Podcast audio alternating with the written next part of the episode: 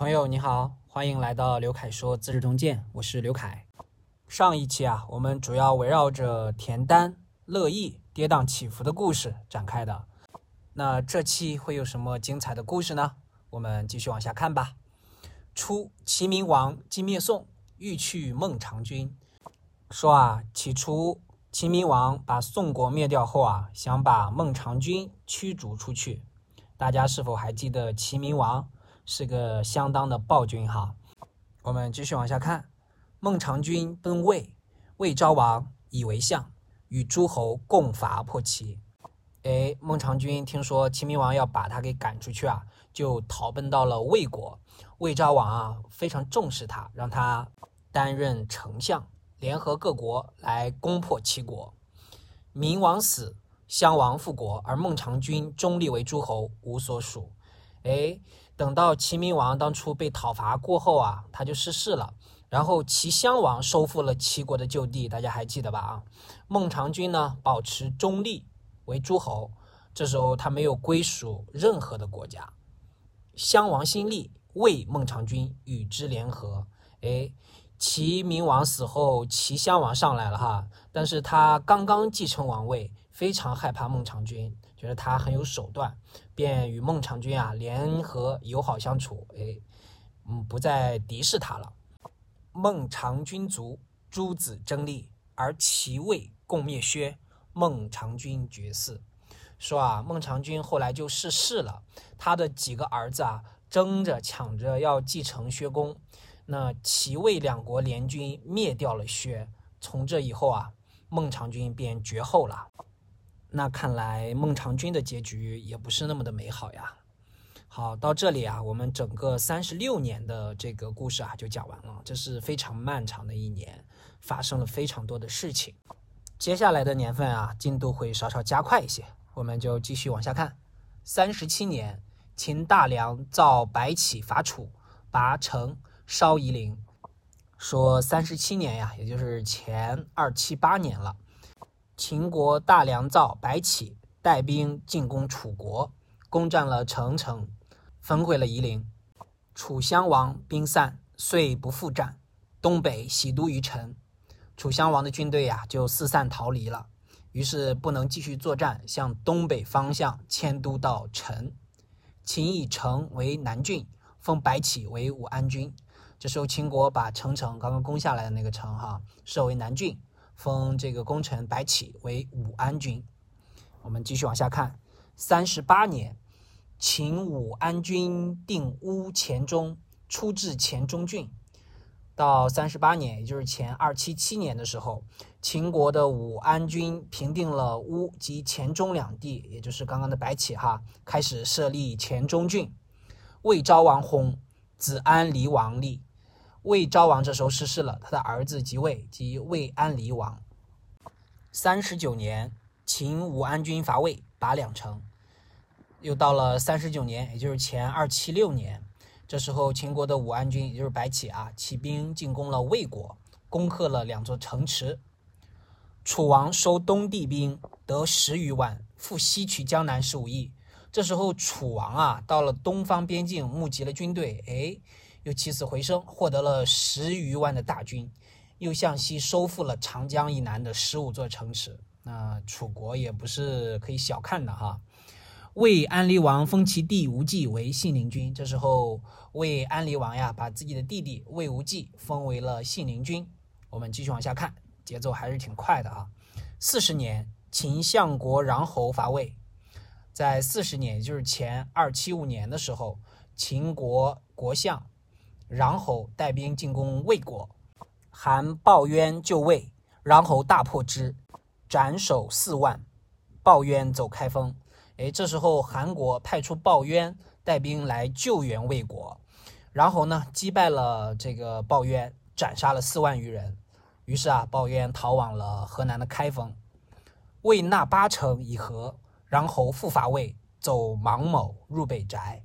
这时候，魏国把八座城池献给秦王来请和，然后呢却再次进攻了魏国。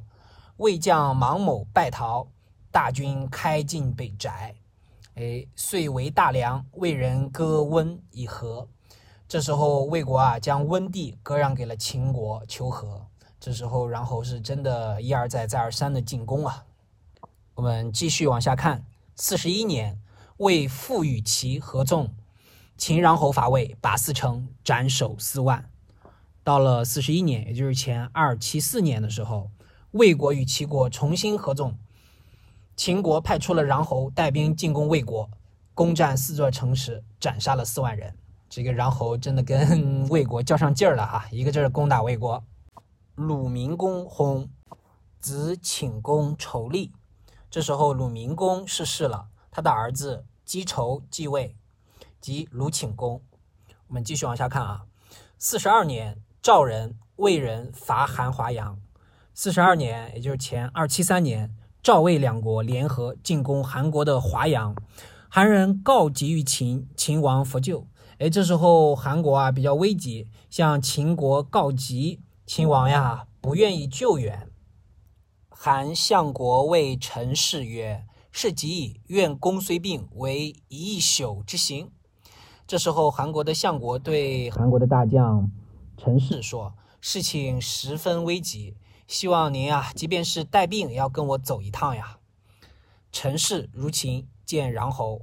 哎，这时候陈氏啊，带着病殃殃的身子到秦国会见了穰侯。就是刚刚那位一个劲儿的进攻魏国的非常凶的穰侯哈，穰侯曰：“是急乎？故使公来。”这时候这个然后就说：“事态是不是危急了，所以才把你派来呀？”陈氏曰：“未急也。”这时候陈氏回答说：“不算紧急。”然后怒曰：“何也？”这时候然后非常怒气冲冲说：“为什么？真的不急吗？”陈氏曰。彼寒急则将变而他从，以未急故复来耳。这时候陈氏说啊，韩国假如情势真的危急，就要转而向他国寻求援助；因为并不是很危急，所以会再次来秦国呀。因为秦国刚刚已经拒绝了我们一次了。穰侯曰：“请发兵矣。”哎，这时候穰侯就说啊，我愿意出兵救援韩国。这时候，然侯其实是被陈氏的这种不紧不慢的态度所感染了。哎，如果他真的表示非常紧急，这时候然侯很可能就会趁人之危来出一个高价。现在陈氏表现的不紧不慢，这时候然侯啊反而有点不好意思提高谈判的筹码了。我们继续往下看哈，乃与武安君及客卿胡杨就喊，八日而至。拜魏军于华阳之下，奏芒某、鲁三将斩首十三万。哎，这时候啊，就与武安君白起以及客卿胡杨发兵救援韩国。八天后啊，大军才到，在华阳城下击溃了魏军。芒某败逃，俘虏了三员大将，斩杀了十三万人。秦国的兵力还是非常强的啊，真的救援了韩国。武安君又与赵将贾演战。沈其族二万人于河。这时候，武安君白起啊，又与赵国的将军贾演作战，把贾演的两万多人淹死在黄河中。魏段干子请割南阳与秦以和。这时候，魏国的段干子建议啊，把南阳之地割让给秦国以求和。苏代谓魏王曰：“欲袭者，段干子也；欲地者，秦也。”这时候，苏代对魏王进谏道：“想得到秦国相印的人是段干子，想得到土地的是秦国。今王使欲地者之喜，欲喜者之地，魏地尽矣。如今大王啊，让想得到土地的秦国支配想得到相印的，让想得到相印的人支配土地，那魏国的疆域啊就要完了。”夫以地事秦，犹抱薪救火，心不尽，火不灭。现在啊，拿土地来讨秦国的欢心，就好像抱着干柴去救火，干柴没有烧完，火是不会熄灭的。他这时候是强调秦国的这个欲望之大哈。王曰：“是则然也。”哎，这时候魏王说：“你这话说的对，虽然事实已行。”不可更矣。哎，这时候说他继续说，尽管如此啊，但事情已经开始了，便没有办法更改了。对曰：夫伯之所以贵销者，变则实，不变则止。哎，这时候苏代就继续觐见魏王说啊，下棋的时候重视销子，就是因为合适的时候他可以吃别的棋子，不合适的时候啊就不吃。今何王之用智不如用萧也？现在大王运用智谋，怎么还不如用萧子呢？魏王不听，足以南阳为和，时修武。哎，这时候啊，魏王仍然不听苏代的劝告。最终还是把南阳割让出来以求和，实际上是割让修武这个地方。我们继续往下看哈，韩黎王薨，子桓惠王立。这个时候啊，韩国黎王逝世了，他的儿子继位，即韩桓惠王。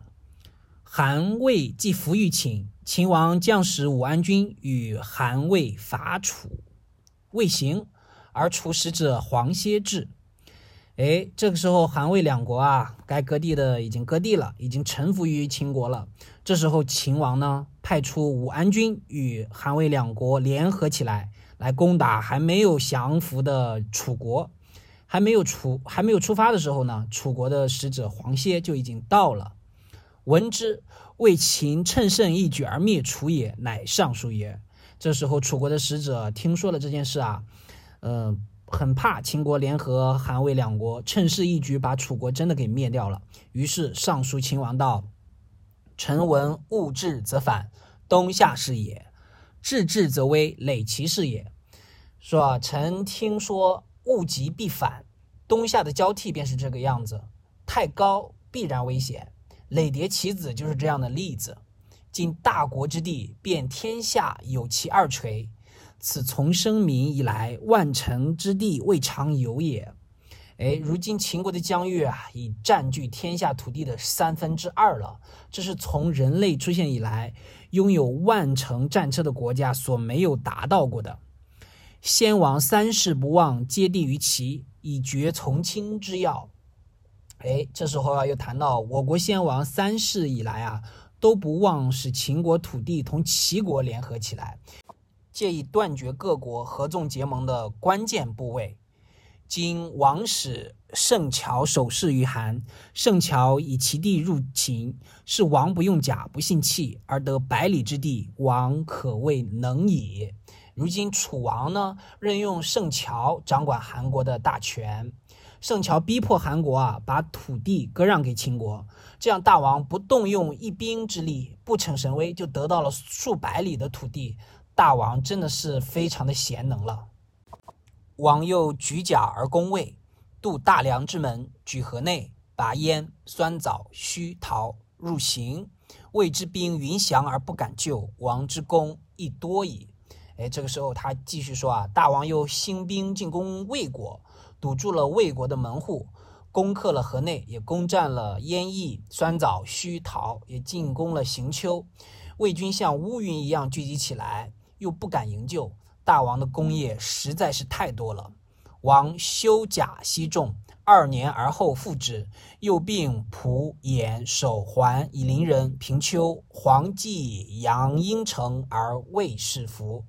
哎，这个时候啊，大王修兵养息，两年后重新用兵，又占领了蒲、衍、守、桓等地，大军直达邻人平丘，逼迫黄吉继守居城自守。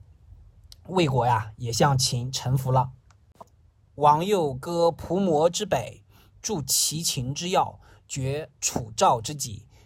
天下五河六郡而不敢救，王之威亦单矣。哎，这个时候啊，大王又攻克濮阳的北部，把齐秦两国中部连接起来，割断了楚赵两国的联系。各诸侯国多次联合起来，也没敢出兵来营救。那大王的威名可以说是天下无双了。王若能保公守威，处攻取之心，而肥仁义之地，使无后患。三王不足四，五伯不足六也。哎，这个时候说啊，大王如今若是能够保住当前的功业和威势，稍稍减弱进攻他国的这个想法呀，在本国施行仁义。以免除后患，那成就的功业足以超过前代的三王五霸了。王若负人屠之众，仗兵革之强，趁毁魏之危，而欲以立成天下之主，臣恐其有后患也。哎，如今大王若是依靠着百姓众多，仰仗着强大的兵力，趁着消灭魏国的这个余威啊，用武力想让全天下的诸侯都臣服，恐怕会有无穷之患啊！哎，这里啊，这个楚国的黄歇还是非常非常的有智慧的，他对秦王的这个功绩啊，一一列举出来，意思是说啊，您适可而止吧。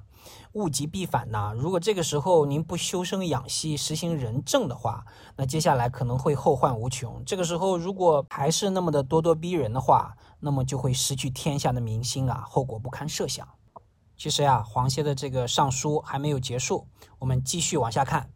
是曰：“米不有处，显客有终。”这时候啊，他继续引用《诗经》上的这个名言：“没有不能善始的，可惜很少能有善终的。”就是开头有时候非常容易，但是善终就会非常难呀。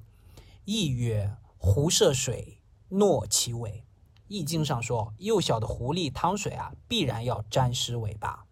此言始之易，终之难也。这就是说，开始容易而结束困难的这个道理啊，就是上山容易下山难哈。昔吾之信越也，从而伐齐。既胜其人于艾陵，还为越王秦于三江之浦。哎，这时候他就举例了哈。昔日吴王呢误信越国，起兵进攻了齐国，在艾陵打败了齐人呢，班师后却被越王在三江之畔擒获杀死。这是在讲述螳螂捕蝉，黄雀在后的道理哈。我们继续往下看，治世之信韩魏也。从而伐赵，攻晋阳城，胜有日矣。韩魏叛之，杀智伯、尧于凿台之下。诶，是说呀，当初智伯、尧信韩魏两国起兵去攻打赵国，那大军围困晋阳城，眼看就要攻克呢，不料呢，韩魏两国突然反悔，反而把智伯给杀死在了灶台之下。今王杜楚之不悔。